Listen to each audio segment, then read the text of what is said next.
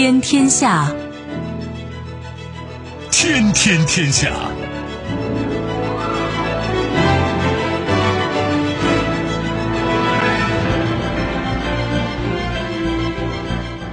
历史穿行者，新闻摆渡人。听众朋友，大家好，您正在关注收听的是《天天天下》节目，我是夏萌，和我一起陪伴各位的还有本节目评论员重阳。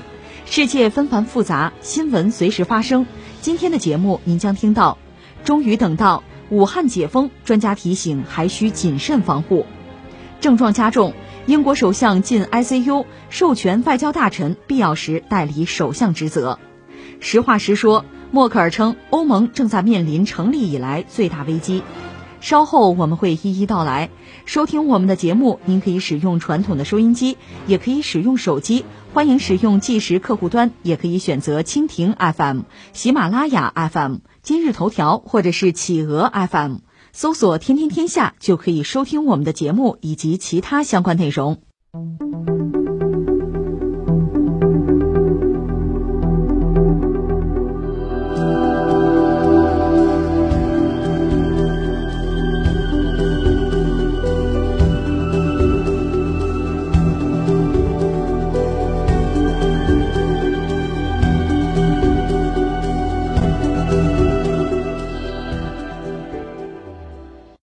月八日零时起，武汉解除离汉离鄂通道管控措施，千盼万盼，终于将迎来这一天。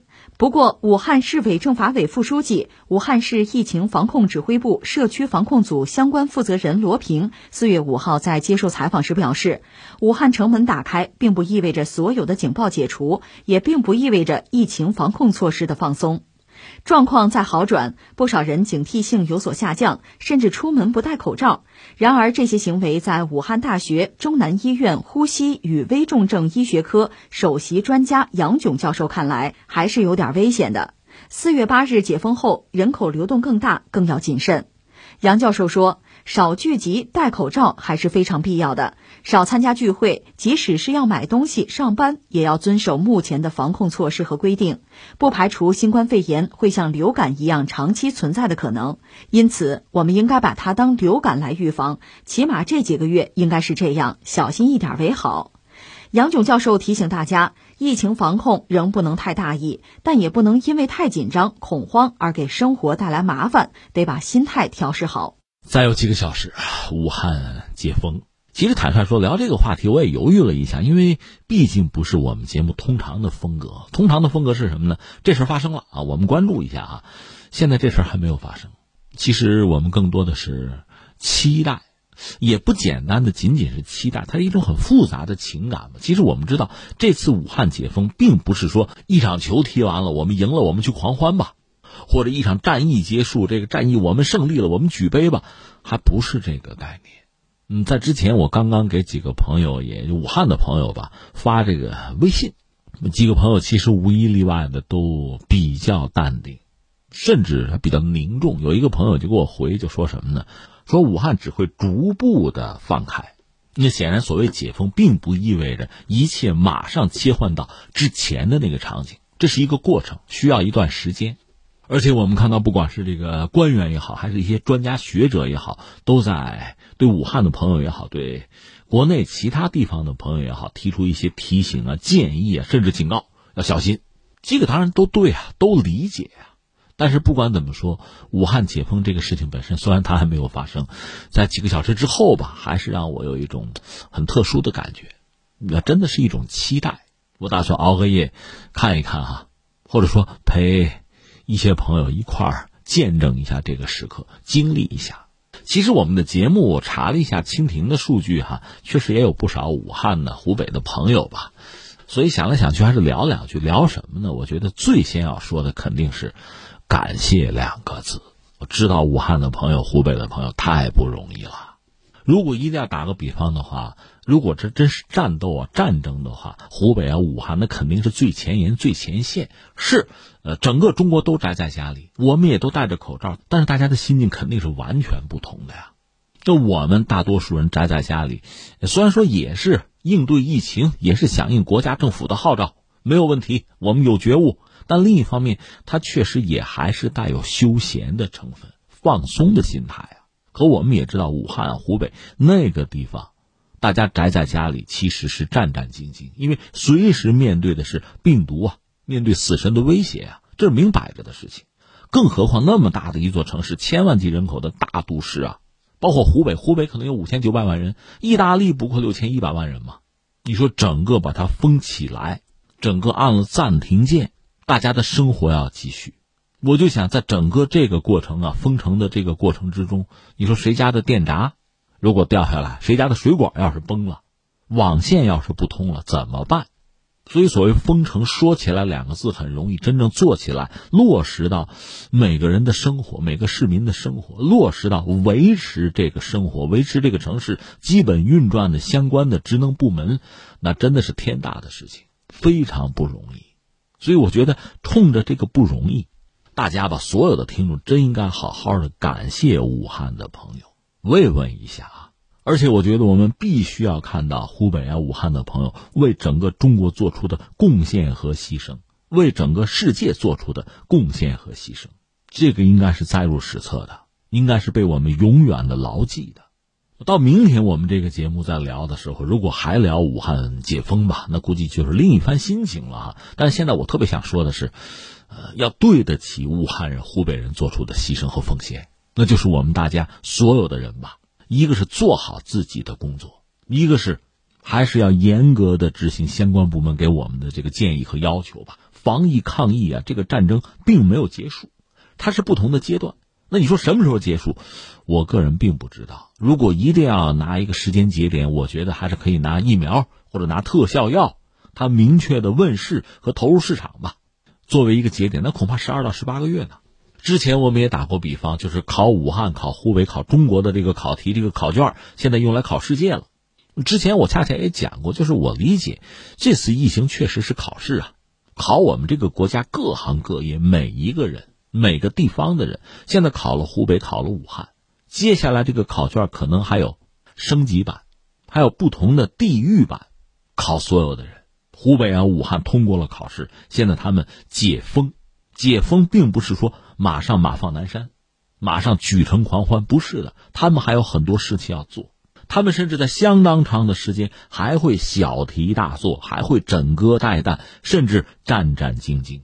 而我就觉得，我们所有的人吧，虽然没有生活在那个地方，我们也应该做类似的事情，就是我们每个人恪尽职守，每个人遵守规则，千万不要让我们今天来之不易的这个成果呀，由于我们的疏忽丧失掉，前功尽弃，这是非常要命的事情。没有任何一个专家拍胸脯告诉我们说：“放心吧，这个事儿过去了，再不会有问题了。”谁也不敢说这个话。而我们现在看到很多专业人士给我们的是各种各样的提醒和警告啊，甚至有的话你都觉得是危言耸听。但是你不能不高度的关注，高度的重视。所以我觉得做好我们自己的事情，严格要求好我们自己，才对得起武汉啊、湖北的朋友做出的努力和牺牲。这是一个啊，另一个呢，戊戌会言，这次这个疫情爆发以来吧，应该说重创了很多地方的经济，首推显然是湖北和武汉。如果说全国的复产复工啊，已经形成一个呃大的潮流吧，那么湖北和武汉，恐怕是这个潮流之中排位相对靠后的地方。这个我们当然可以理解，那么武汉的经济怎么办？武汉人的生活怎么办？我是觉得这类的问题，不应该简单的只由武汉人去回答，或者湖北人来回答，他应该由整个中国来回答。在疫情很严重的时候，一方有难八方支援，中国可以调集那么多的医疗队，几万人汇聚武汉去帮忙，我们还可以做到一省帮一市。那么到了恢复经济、复产复工的阶段，我倒是看到网上有一句话，有网友很有才，说了一句话，这话带有互联网的特别浓厚的这种直白通俗的色彩，说没有为武汉拼过命，可以为武汉拼一单，就买东西嘛，买武汉的东西，买湖北的特产嘛。我觉得这话很朴实、很简单，但它其实饱含了感情，这是我们大家都可以做的呀，尽我所能，爱我挚爱。而且我还想很坦率的讲啊，经历了这种大的其实就是灾难啊，包括生命受到威胁，整个这个过程呢，可能让很多人的心里多多少少的会受创。心理受创呢，你看不见摸不着，但是它同样需要我们关注和呵护，尤其是武汉和湖北的朋友。另外呢，还有很多曾经援助过武汉、湖北啊那儿的这个医疗队员。我们看到很多地方啊，包括我们河北啊，对归来的医疗队员往往是最高礼遇，这个我觉得非常必要，或者说极为必须。但这个显然还不够。我觉得还有两件事情要做，一个呢，以此为一个契机吧，把医患关系向一个更好的方向去推动，这个对医生啊、对护士来讲是很重要的。再一个呢，就是心理的关怀和疏导，这个很重要。那翻回来，对于这个武汉、湖北的朋友啊，在这么漫长的封城之后啊，既然逐渐的解封，我们和他们可能会有更多的交流交往的机会。那我想，这种相互的尊重也好、理解也好啊，可能比平时任何时候都显得重要。昨天我在节目里聊到了那个杨安泽，他是在美国嘛，想竞选美国总统来的那位，他就讲作为一个亚裔，他感到羞耻，这是他。我认为他连亚裔都代表不了。我认为他的话很真实的反映了美国实际上不同的族群啊、种族之间的关系，那并不是一个让我们羡慕的关系啊。但是翻回来就说我们这个社会上，我们国内有没有什么地域歧视啊？有没有地图炮啊？有啊。我们可不可以做得更好啊？从现在开始行不行啊？那这是我个人的一个想法和呼吁哈。另外，如果再说的话，武汉这次解封，我说了，并不意味着过去的已经过去了，我们迎来一个新的开始。其实还不好这么讲。但是这个事情本身还是让我感受到了一种震撼。其实内心隐隐的是有一种自信的，就是属于我们这个国家、这个民族的特有的这种历史的呀、精神的东西带给我们的自信。我倒不是想跟你讲愚公移山啊、精卫填海，我们不讲这个，我们就说口罩。你不觉得很有意思吗？就是，呃，我们嗯，包括亚洲人嘛，戴口罩，这这段时间我们的常态啊。但是你看西方国家，大多数人似乎不愿意戴口罩。我在想为什么？咱们实话实说，近现代这个医用口罩，这难道是我们中国人发明的吗？我们倒知道，那个伍连德博士在。上个世纪初，东北鼠疫的时候，发明了一种伍连德口罩，也不是别的，就是厚了一点而已吧。因为那是肺鼠疫啊。我是说，口罩本身不是我们发明的，还是医学就现代医学比较发达的西方搞出来的东西。但是他们不愿意戴，包括美国总统特朗普嘛，不戴。为什么呀？两个原因，一个原因是不是觉得影响自己的形象啊？戴上口罩糊住半边脸不好看呢？或者说，自由束缚了自己的自由，或者觉得口罩没有用？我们倒知道，前一阵丹麦做了件事，招募了六千人试验戴口罩能不能挡住这个病毒。我倒觉得叫实践出真知也不是不行。你早干嘛去了？那武汉一月就封城了，你那时候开始测试就不行吗？到现在怎么才想起来？这什么脑子嘛？就放在一边不论。我想说的是什么呢？就是我们普遍的佩戴口罩，包括现在我就是这个样子啊。你说口罩能解决所有问题吗？也不好这么讲。但是为什么要戴口罩？我觉得他对对方、对别人是一个尊重，他是不给别人添麻烦，这个很重要。由此我就想啊，我们大家之所以能够遵守这个要求，佩戴口罩，说到底，它是一种集体主义的东西，而这个东西恰恰是我们这个民族的传统、传统的道德、传统的行为规范、传统的思维方式。这实际上是一种很高尚的东西，你说这是不是你上纲上线了？我觉得也不是。说到底，它就是一种集体主义的东西，大家都这样做，不给别人添麻烦，不给医生护士带来更多的压力，自己没有事儿，自己安全，也少占用了医疗资源，其实是举手之劳吧，或者说稍有不便，不过如此吧。但是我们看到很多西方国家不戴口罩嘛，甚至我们看到有些医生大声疾呼啊。那肝胆俱裂，在这个时候还有人不戴口罩啊，四处转悠啊，聚会啊？你跟我讲，这是维护个人自由，这是自己的人权吗？那你不考虑他人的人权吗？如果我们对自由的理解是这个样子的话，是不是跑偏了呢？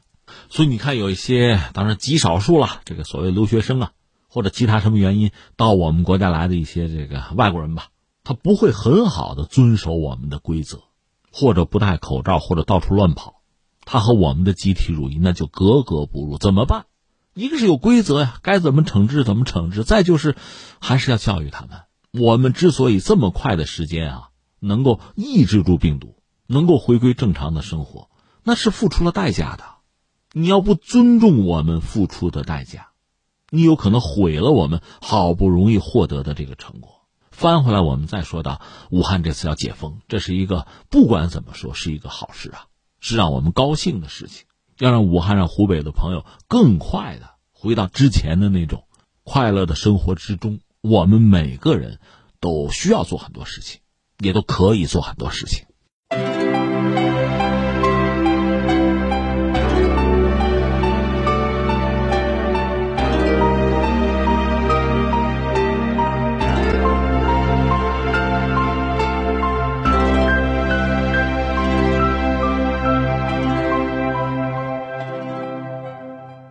天天天下来关注一下英国，因新冠肺炎症状持续恶化，五十五岁的英国首相约翰逊于六号下午被转入重症监护室。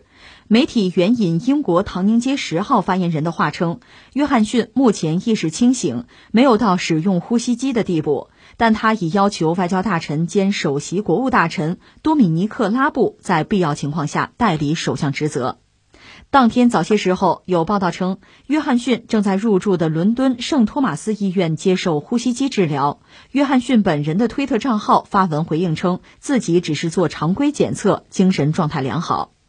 自从三月二十七日被确诊感染新冠病毒之后，约翰逊就一直在家工作，但是他在四月五日仍有症状，包括持续咳嗽和高烧不退，于是，在医生建议下入院进一步诊治。不同于其他国家的两周，英国政府的卫生部门建议轻症患者居家隔离七天。一般来说，在出现轻微症状的第一周，感染者凭借自身的免疫系统是可以击败病毒的。比如，七十一岁的查尔斯王子以及和约翰逊在同一天确诊的卫生大臣马特·汉考克都已经结束七天的隔离。呃，鲍里斯·约翰逊进了 ICU，国际政治领域这还是一个很重要的人物吧？前段时间。脱欧嘛，也算是个呼风唤雨的人物。没想到刚刚完成了脱欧的使命，还没等大展宏图，现在自己被病毒给撂倒了。当然，我们都是有悲悯之心的人吧，希望这位首相先生能够尽快的康复吧，逃过这一劫。更何况，你看他只有五十五岁，其实作为一个政治人物，他还是比较年轻的。呃，更何况他的未婚妻，应该叫未婚妻啊，呃，怀了孩子，应该预产期是在今年夏天。希望不发生什么意外吧，但是确实不妙。就他进 ICU 前两个小时的状况，一个就是头脑还清醒，第二个呢，呼吸已经很困难，所以给送到 ICU 去了。就这个事儿，我们简单的扯几句。一个是我们要说，就是各国应对疫情各有对策吧。英国当然左右摇摆，这个待会儿我们再说。一个是他现在确定的是什么呢？就是你看很多国家，包括我们中国吧，就是涉及到相关人等吧，一般十四天，这是一个周期。英国不是这样的，英国政府的卫生部门建议轻症患者是居家隔离七天。呃，大约是这个状况，就是你出现轻微的症状吧，这第一周，呃，身体条件如果还好吧，自我感觉还好吧，作为感染者呢，就争取靠自身的免疫系统，那你就家里边猫着吧，待一星期，看看能不能战胜病毒。呃，有成功的先例，一个是刚才我们说他那位未婚妻，其实也是确诊了，确诊在家里猫了一周，说是症状减轻了，也还没有检测啊，但是说自我感觉还好。另外，像那个查尔斯王子都七十一了，查尔斯王子在家里隔离了一周，呃，确诊了嘛？现在说是还好。另外呢，像这个和约翰逊同一天确诊的英国的卫生大臣就是汉考克，汉考克当然年轻了，四十一岁，呃，也应该完成了七天的隔离，等于说看来是靠自己的免疫系统是扛过了病毒。所以你看，从年龄来讲吧，这位就是汉考克四十一，那查尔斯王子呢七十一。而这位约翰逊首相五十五，这年龄也不能完全说明问题吧？那我们接着说，按照英国的他的这个流程，如果你这一周不行，就是作为人体免疫系统面对这个病毒的攻击吧，如果你就是反应过激，甚至就是误伤体内其他的器官吧，内脏怎么办？那就需要医生吧，需要这个医院啊，需要其他的设备的介入。你说这就所谓重症吗？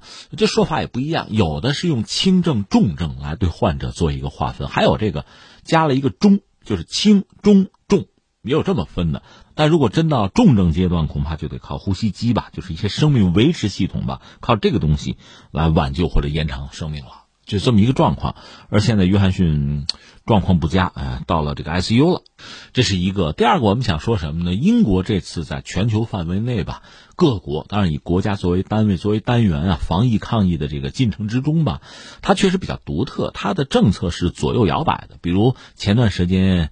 啊，全世界瞩目，他要搞一个所谓群体免疫，有这么一个策略吧？哎，说到这儿，我要再插入一下哈，就是美国那条航母“西奥多·罗斯福号”航母，不是上面有大量的水兵去感染吗？感染之后，他那个舰长，呃，曾经有一个球员，只不过这个球员也很奇特，他不是通过电话或者其他的什么直接向海军的领导机关去求援，他是写了一封信，而这信最后呢，不知道怎么的落到了美国的媒体手里，就公开了。就等于说，美军内部、美国航空母舰上的这个疫情状况，通过媒体公之于众了，全世界是个人就看见了，到这个地步。所以现在的状况是什么呢？这个舰长本身，他本身也是感染了，确诊，而且他是被撤职，而且美国海军方面对这个做法很恼火，有高官就说呢，说这个舰长你这个做法啊，你要不是天真，要么就蠢。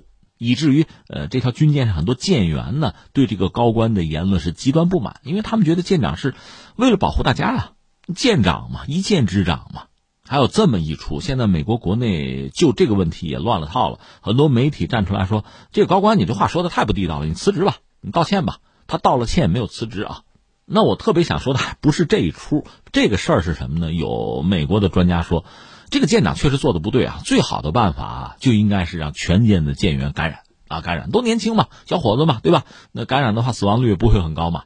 呃，集体免疫，又有人提出这个所谓集体免疫，这是美国方面翻回来。我们还说英国，英国也有人又考虑这个问题呢。英国政府的高级顾问，这个人叫格雷厄姆·梅德利，他不是一般人，他是伦敦卫生与热带医学院传染病数学建模中心的主任。格雷厄姆·梅德利他表示说呢，英国政府需要重新的考虑群体免疫，让一些人在生命危险最低的情况下感染新冠病毒，而不是无限期的采取严密的封闭措施。这真是个建模中心的主任是吧？他眼睛里就是数字。你说这位这不倒行逆施吗？也不是，我觉得他代表了非常多的西方人。就是这种思维方式，这种逻辑，他什么意思？他讲这个啊，就说你看，长期宅在家里面，这种封锁呢，会带来比新冠病毒本身更多的痛苦。你看，有一些依赖着这个持续收入的家庭，会陷入困境，没钱挣了吗？另外呢，失业率要上升，家庭暴力会增加，年轻一代的生活会受到很大的影响，等等等等。英国需要在疫情对年轻人和老年人的影响之间权衡取舍。他不是搞这个。建模了吗？他这个疫情模型显示，他们这边搞研究说，一旦解除封锁的话呢，那大家会重返工作岗位，对吧？呃，学生重返课堂，那疫情会不可避免的再次达到顶峰，因此不可能在恢复正常生活的同时还能做到这个控制疫情。英国需要在如何应对疫情和经济影响这两者之间取得平衡。话说的好听，如果你翻译翻译，就是说你是要钱还是要命？那我们得要钱。既然是这样的话，谁把命舍了？年轻人和老年人，那谁抵抗力低，算谁倒霉呗。说到底，不就这么一句话吗？这就让我想起前段时间看到我们国内一个网站，他采访的是谁呢？是采访的意大利的一个经济学教授，叫罗西，洛伦萨罗西，是意大利的帕维亚大学的一个教授吧。因为意大利本身疫情也很严重吧，每个人都受到威胁，都受到挑战吧。这个人我看了看，他还是值得尊敬的。你看，这人她老公呢是在英国工作做研究员，正好回到意大利，这就没有再回英国，全家就宅起来了吧。每天除了购买点日用品就不出门了。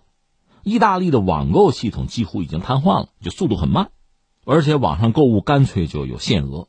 人家夫妻俩人商量一下，说把名额留下来给那些需要帮助的老人。就这么个状况。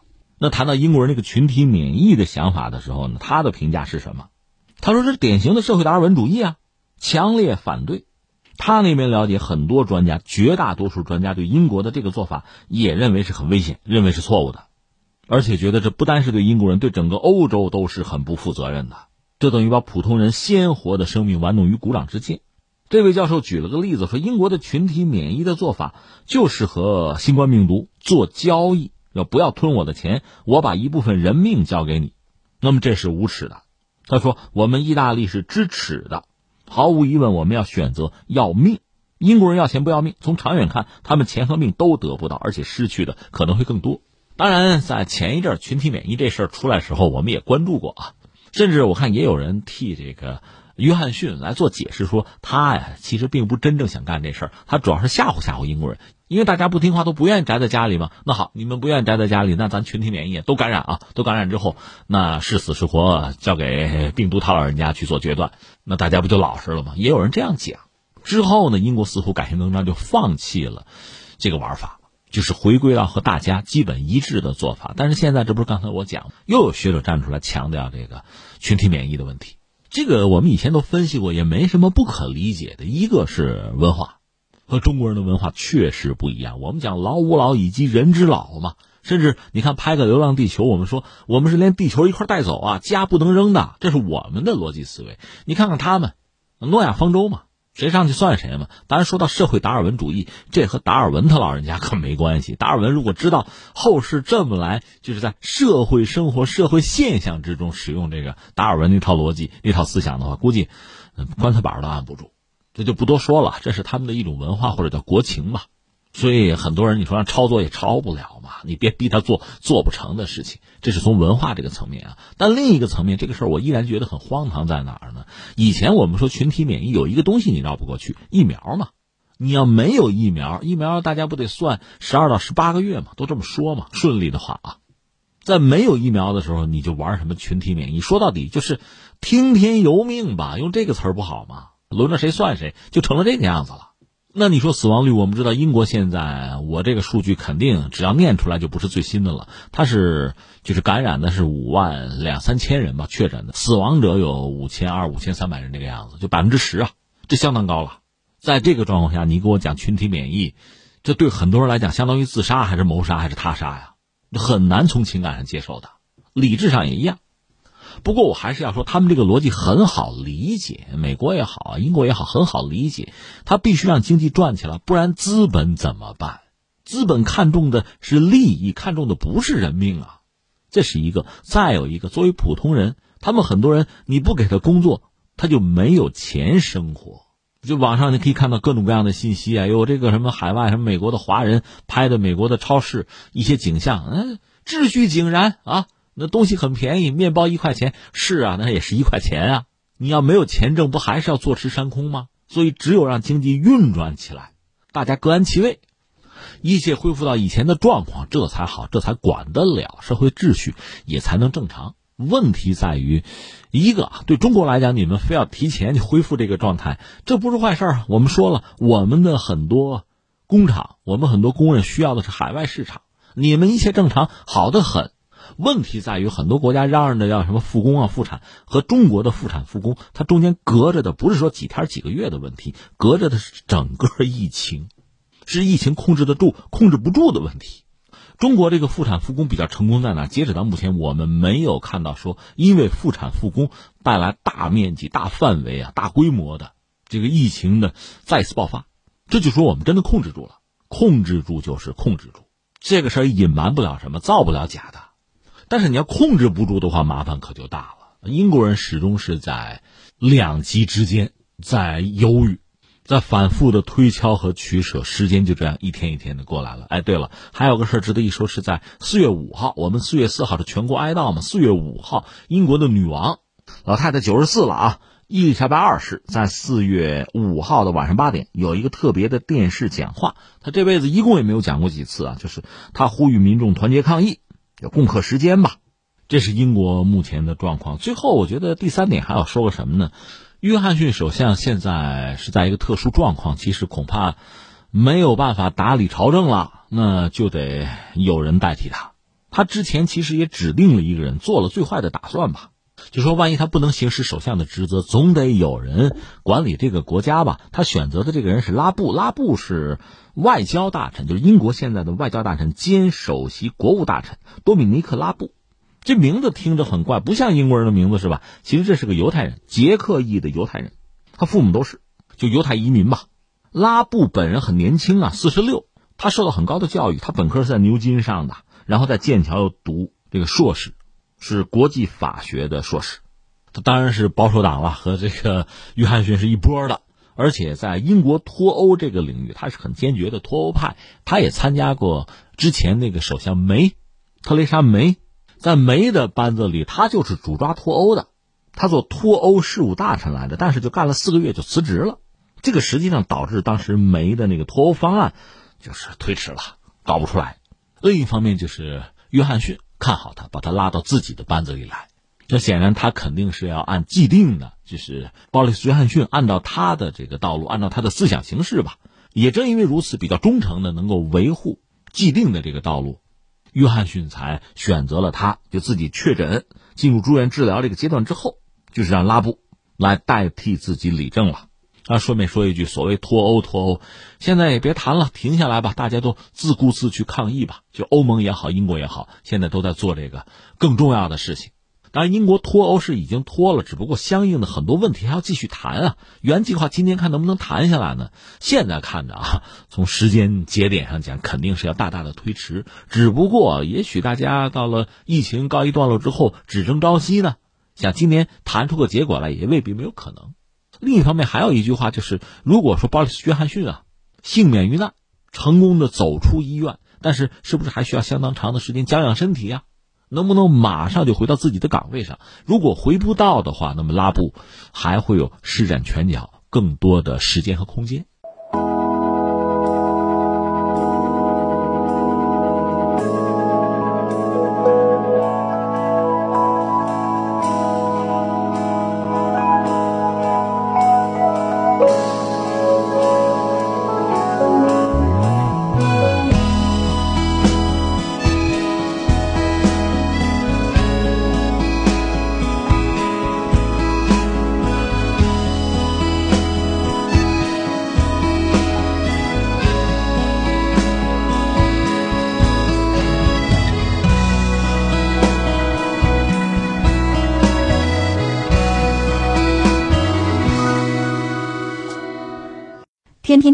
来关注一下欧盟。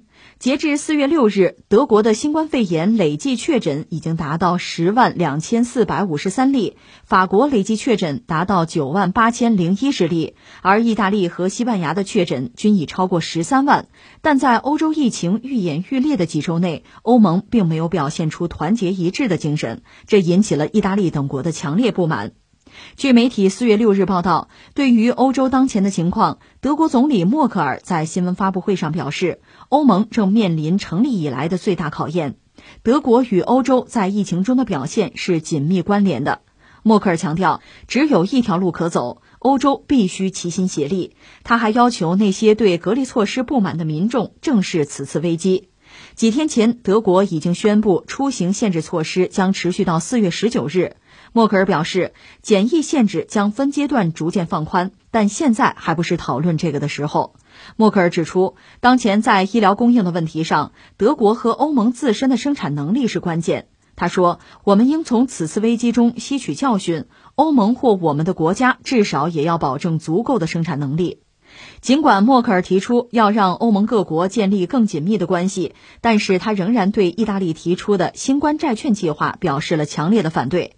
德国、荷兰、奥地利等国家对意大利的提案明确表示反对，而法国、西班牙等国则表示支持。疫情爆发以来，我们一直在聊，其实疫情对所有的国家、对所有的个人，其实都是一个挑战，也是一个考验吧。他把答卷啊，也许是不同的答卷吧、试卷吧，推到每个国家、每个人面前答吧。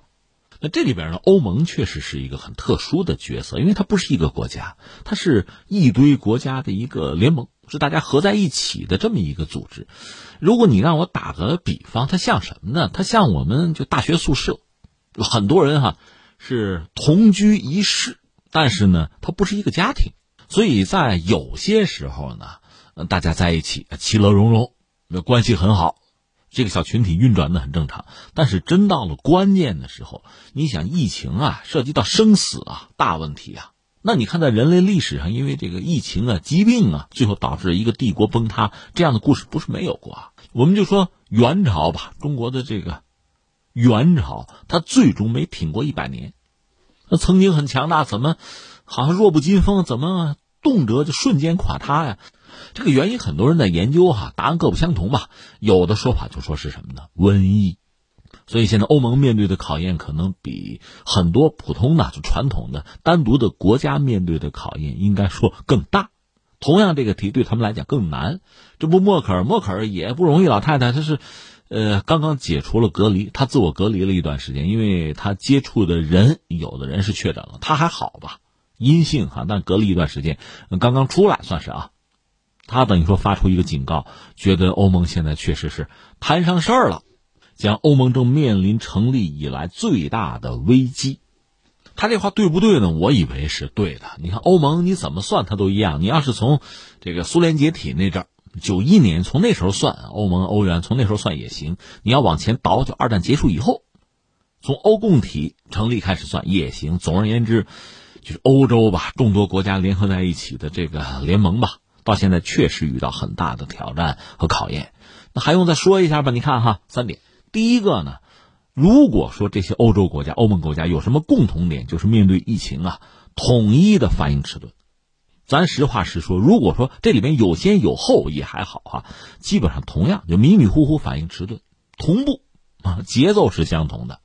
这真是不是一家人不进一家门哈，从这点上讲可以这么说。但是那又怎样呢？那麻烦遇到挑战啊，麻烦这个灾难的降临，这也是同时降临的呀，这就不分先后了。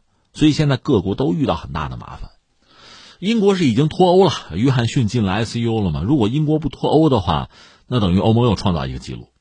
但是不算英国，就其他的欧盟的这些成员国是，呃，没有一国的主要的领导人、首相进了 ICU，但那又怎样？那并不说明你这个国家遇到的问题就不严重啊。这我们就说第二点，呃，大概很早之前嘛，那个谭德赛就是世卫组织的总干事，他就指出说，这欧洲成了震中了，中国算熬过去了，欧洲欧洲成了震中了。但现在震中是不是美国，我们不说，就是欧洲确实遇到很大的挑战啊。而且呢，很多国家翻身落马。那第二，我们就要说，欧洲表现确实是差强人意了。你看，最糟的现在这几个国家，意大利算一个吧，法国算一个，德国这也得算一个了。这都是欧洲很主要的国家，在欧盟里基本上是排前几位领衔的国家，都出了大问题。那在这个状况下，下面怎么样啊？就抢啊，截胡啊！我不打麻将，但跟他们学了个词儿，截胡嘛，就是医疗资源会产生争抢。这就是我们说的第三抢。从宏观的层面看，美国就在抢他们的。我看德国有媒体直接骂美国人，那海盗吗？现在海盗，特朗普当然否认了。但这个抢我们看得清清楚楚。柏林方面，他是柏林警察吧？警方订了二十万只口罩，在泰国让美国人给劫了。所以现在柏林方面说，这个德国军队军队给我护航啊，要不然我口罩拿不回来了，就出现这么一个局面。当然，德国也不是没有抢过其他欧洲兄弟啊，抢过意大利也没有坐以待毙啊，也出手了，也抢过呀。所以到最后怎么办？现在是北约这个层面有一个办法，因为北约美国算龙头老大，剩下大量的北约国家就是欧洲国家。这么着吧，避免互相截留物资，咱们这么着啊，呃，启动了一个紧急空运协议，互相开放领空啊，通过这个方式减少被抢的可能性。哎，北约盟友盟国呀，互相之间就这个样子，让人可发一笑哈。那你看，这是在抗疫战役过程之中啊，就疫情爆发以来，我们看到欧洲的这个状况啊，欧盟国家众生相吧。所以你说默克尔讲欧盟现在遇到很大的危机，对，对呀。但是再深挖一步吧，为什么？你会看到更多的东西哈。我觉得你要说为什么呢？两个，一个呢，从历史上看，大家凑在一起吧，有点拉郎配的意思。现在我们看，再一个是什么呢？事到临头，大难临头各自飞吧，各有各的小九九。我们分头来解释一下。一个从历史上，咱往远里说，就是二战结束。二战结束，首先是德国、法国和解，因为欧洲国家打成一片白地啊，一战打的就很惨，按了个暂停键，二十年之后又开打。所以欧洲损失非常惨重啊！话说这当年这梁启超，那中国算是当年先进的知识分子嘛。一战结束，他当时在欧洲，那巴黎和会什么的，他算个观察员吧，也看了。当时他在一个豪华的酒店住，就说我抽根烟，连个活我都找不着。欧洲怎么成了这个样子？一直是中国人艳羡的对象，就欧洲啊，欺负我们欺负的够够了哈。这回怎么成了这个样子？梁启超他都在反思。一战就打的那么惨，二战就不要说了。所以欧洲人自己也反思，说这这么干下去不对了，那就要走另一条路，就是和解呀、联合呀。法国和德国率先走到一起，就是那个煤钢，煤就是燃料啊，钢呢是钢铁的钢，煤钢共同体，就我们凑在一起哈，然后把其他国家拉进来，最后欧共体。这个欧共体首先是经济啊，甚至还包括原子能什么的，有这么一个共同体。另外在军事上，因为美国牵头搞了北约，大多数也是欧洲国家凑在一起。这里面尤其值得一说的是德国。德国二战结束呢，那你想，大量的国家跟他算账啊。一战就这个样子呀，所以英法都想跟他算账，美国也想跟他算账。另外，苏联对德国那也是恨之入骨啊。所以当时盟国就战胜国对德国基本上有一个统一的态度，叫废掉德国的武功。最基本的两条，一个是纳粹啊，去纳粹化，这不用说啊。再一个是什么呢？去工业化，别让德国搞工业了。你看一战、二战，德国工业还发达，造出点枪炮武器就打仗，废掉你就种地就算了。但是形势发生很大的变化。你看，一个冷战，你要一算冷战，就跟苏联对抗啊。这西方这边一算计，谁能跟苏联对抗？就是德国。德国跟苏联打过仗的，有经验，他也有技术。从这个角度讲，你还得重新武装德国，还得让他加入北约，还得让他工业化，这是一个层面。再一个层面，整个欧洲要复兴啊。德国是传统的工业强国，很厉害的是化工啊。这个你不能完全废掉他武功，算了吧，还得武装他。这德国也被纳入到西方的传统阵营，在冷战里他还算是急先锋。我说的是这个联邦德国，西德啊，就这么一点一点的搞。而且那时候主要的斗争就是法国和英国的斗争嘛。英国也想加入这个欧共体，戴高乐就不愿意，一直到戴高乐最后完了退出历史舞台了，英国才有机会 加入进去。但这个时候英国一看呢，呃，德国、法国是整个这个欧共体吧，那后来就是欧盟吧。德国、法国是里边的领袖，英国想获得一个领袖的地位不容易。就算你混到这个头牌，也会受到德国、法国联合的压制吧？这是算它核心圈层里边的问题和矛盾吧。另外呢，随着苏联的解体，欧盟本身还在扩张，北约也在东扩嘛，就很多国家被拉进来，这欧盟就越做越大，这就有意思了啊。其实你看，我们现在搞一个公司啊，什么相关单位也是这样子，如果人少，大家心齐，而且大家状况差不多，那还比较容易啊，步调一致。达成什么共识？那如果你这个团队大了之后，这就有意思了。各色人等，出身也不一样，家里边经济状况也不同，他现实诉求就不一样。这个时候，你说要达成共识就不容易了。所以，欧盟等于说在壮大之后面临新的考验。这个考验其实前段时间你看我们讲过嘛，英国为什么脱欧？最直接的导火索还是涉及到难民问题。就说欧盟国家对于难民。态度就不一样。德国人家接了百万级的难民，其他国家你看法国什么的接个几万人就就叫苦了，还有些国家干脆我不接着，我不要。另外，因为这些问题让我掏钱，我不，我进来是要挣钱的，你让我掏钱，我亏了。所以这样一些成员国凑到一起，自然会有不同的声音。说到这儿，我还要提两个国家，一个是土耳其。欧盟实际上到现在也没有让土耳其加入。其实现在双方关系就不好，之前的关系好过，也给了一些所谓的暗示哈，让土耳其觉得有希望。实际上根本就不肯接纳他。另外还有一个谁呀？塞尔维亚，塞尔维亚算欧洲国家吧，也提出来要加入欧盟，但实际上欧盟也没有接纳。但即使如此吧，他接纳进去的这二十多个国家，依然都是各怀心腹事。而所有这些欧盟国家里面，你看意大利就是一个很典型的，算另类吧。一个，他确实是民粹上台。很典型啊，像五星运动什么的。另外呢，一带一路人家加入，人家和你们其他欧洲国家就不一样，人家有人家的想法嘛。现在看起来啊，这个难民问题，包括什么极右啊、民粹啊，这一波一波的浪潮，对欧盟其实就是警示了，就是提醒了，你要没有做一个相应的应对哈，做这方面的预案啊，遇到这个新冠疫情，这真的问题就来了。你看，意大利是首当其冲。遭遇不幸，然后其他欧洲国家做壁上观，这个之前我们也关注过。意大利向很多国家求助，没人搭理。最后呢，中国帮忙了，找到中国，中国就帮忙。但这个你翻回来，欧盟愿意吗？他心里边也酸溜溜的。其实从欧盟来讲，他应该及时出手啊，他又不想出手，或者说没能力出手。别人帮了意大利，他又觉得自己老脸无光。所以接下来出现有趣的一幕吧，就是那个冯德莱恩，他本人呢做过德国的防长啊，小女子现在是欧盟委员会的主席，人家是在意大利的一个报纸上叫《共和国报》在上面发了篇文章，等于说是代表欧盟呢安抚意大利，向意大利道歉。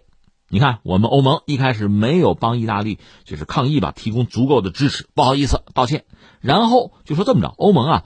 打算设立一个一千亿欧元，这得算人民币，得算七千多亿吧，七千七百亿吧，人民币啊，这么一个基金，就是帮助意大利，帮助其他一些受疫情影响的国家吧。你们是欧盟成员国，我们拿出一千个亿来啊，咱们提供贷款，保障就业，这是欧盟的态度。这个态度总的来说是对的，但是实话实说，我就觉得哈，这是迟到啊。这次疫情给我个人一个提醒，或者说教义是什么呢？如果有些事情非做不可啊，一定要做，索性早做，你别拖着。那我们看欧盟这个态度，那意大利，意大利接受吧，总比没有好吧？但是意大利他们有一个别的想法，就是什么呢？呃，新冠债券，这里面主要包括意大利，还包括法国这两个国家都是疫情比较严重的，西班牙也是吧？就这一帮欧盟成员国说这么着，咱们能不能发行一个联合债券，叫新冠债券？但因为这是欧盟嘛，是一个大的共同体，所以你想发行，大家得商量。这里边呢，我们说了，意大利、法国、西班牙，他们愿意提出这个想法，可能凑了九国。但是呢，很多国家不愿意，德国呀、荷兰、奥地利坚决反对。那为什么呢？为什么你反对呢？这些反对的国家，他们政府担心啊，你们那些提议呀，搞这个借债呢，不是吗？你们啊，财政不稳定。你们没谱，你们经济靠不住，最后呢发行债券，我们给埋单，怕这个？你说这么想对不对呢？从国家这个层面，我要对我的国民、我的纳税人负责，也没什么不对。但是从这个角度考虑问题，那和从欧盟这个角度考虑问题，那完全就不一样了。还是从国家这个层面讲嘛，这次新冠疫情确实对整个世界啊国际秩序都是一个冲击啊。大家过于习惯全球化之后啊，传统国家这个概念可能你就生疏了，你就不以为意了。那这回它的重要性就凸显出来了。那么国家国界这个概念是前所未有的清晰起来啊。那我们现在最担心的不就是境外输入吗？从欧洲来讲也对呀，这些国家有这个考量没什么不对。但是你是欧盟啊，你是欧盟的成员国啊，你要这么考虑问题，那欧盟还有没有存在的必要啊？反正现在九国提出来搞这个新冠债券，有几个国家不同意，那么欧盟等于说通不过，你别想了。那对这些国家来讲，经济上遇到的困难真的就很大。说到底，在欧洲国家里面，德国经济还是比较强的。虽然它去年我们不是看它成绩单嘛，它增长率很低，很烂，那是因为特朗普的原因，他打贸易战嘛。但德国经济本身夯的是比较实的，可是不是哪一个国家都是德国这个状况啊。之前我们不是说了吗？最早欧共体的时候，比如德国、法国走的比较近，当时双方经济还行，差距也不是很大。但是国家多了凑在一起，这麻烦就来了。你好比咱俩人嘛，收入水平差不多啊，那咱俩吃点什么呀，玩点什么呀，消费能力、消费水平它比较接近。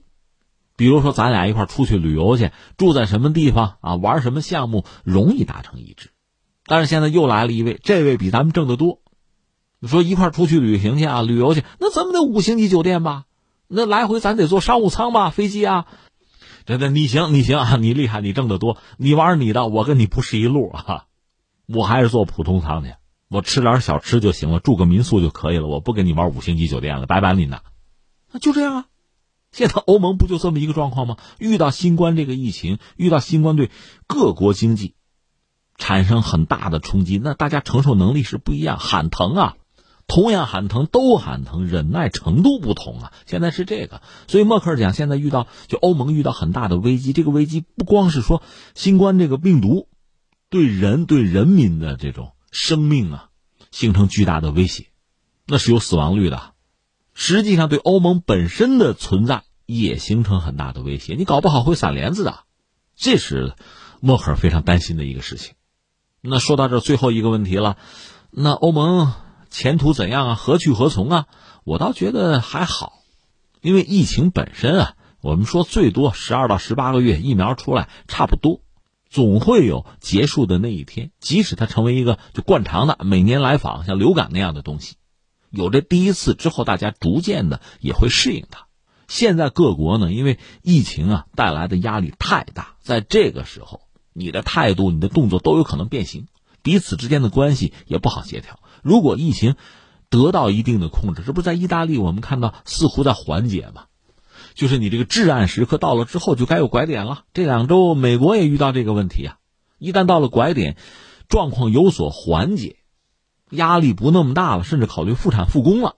那彼此之间的关系呢，也能够再融洽起来啊！都说两句好听的，该道歉道个歉，走动起来，那可能关系就有所恢复。所以我倒觉得欧盟不至于因此就发生特别大的变故，就分崩离析、彻底崩盘，应该还不至于。但是因为这个事情本身确实，不同的国家吧，心理感受是完全不一样的。那么欧盟接下来你说能不能维持？应该还能维持，但是离心离德恐怕在所难免。另外，欧盟本身吧，它确实有一套自己决策的机制，它有管理的架构哈，它又不同于一个国家。你像我们中国就是这样吗？一方有难可以八方支援，我们可以啊一省帮一市，我们可以做这个决策，他做不到啊。但是遇到这种大事儿，家有千口，主事一人啊，他就得有人拍板干啊。到这个最关键的时候，你又不能事无巨细，面面俱到。那你忽略谁，牺牲谁，这些问题不就都来了吗？这是欧盟本身先天的可能就存在的问题，而且经此一战吧，各国很难再让渡自己更多的主权啊。所以欧盟这种结构性的问题和矛盾啊，先天的问题和矛盾，恐怕在未来会带来更多的麻烦。